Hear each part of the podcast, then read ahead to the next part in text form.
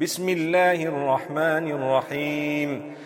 يا أيها النبي إذا طلقتم النساء فطلقوهن لعدتهن وأحصوا العدة. واتقوا الله ربكم لا تخرجوهن من بيوتهن ولا يخرجن إلا ولا يخرجن إلا أن يأتين بفاحشة مبينة وتلك حدود الله.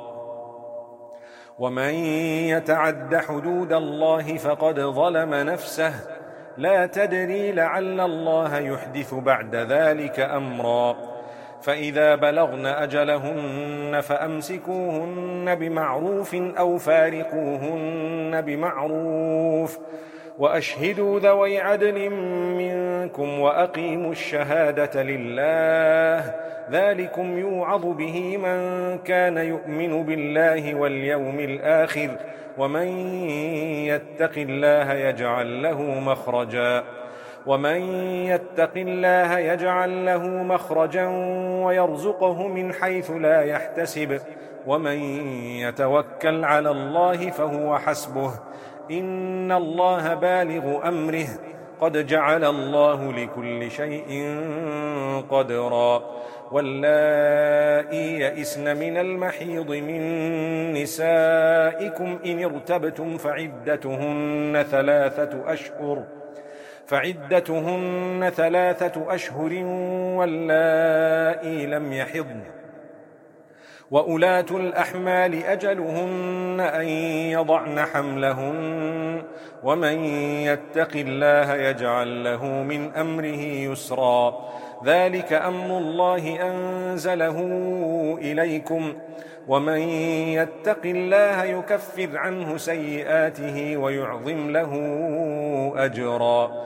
أسكنوهن من حيث سكنتم من وجدكم ولا تضاروهن لتضيقوا عليهن. وإن كن أولات حمل فأنفقوا عليهن حتى يضعن حملهن.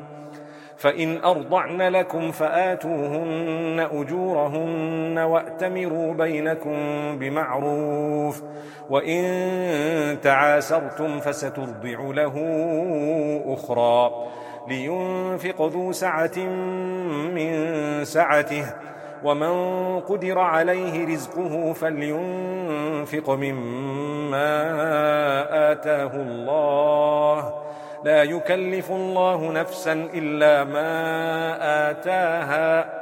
سيجعل الله بعد عسر يسرا. وكأي من قرية عتت عن أمر ربها ورسله فحاسبناها حسابا شديدا وعذبناها عذابا نكرا. فذاقت وبال أمرها وكان عاقبة أمرها خسرا. أعد الله لهم عذابا شديدا. فاتقوا الله يا أولي الألباب الذين آمنوا. قد أنزل الله إليكم ذكرا. رسولا يتلو عليكم آيات الله مبينات ليخرج الذين آمنوا ليخرج الذين آمنوا وعملوا الصالحات من الظلمات إلى النور.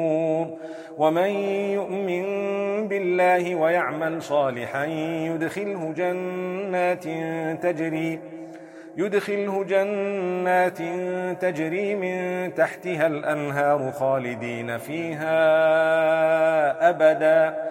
قد أحسن الله له رزقا.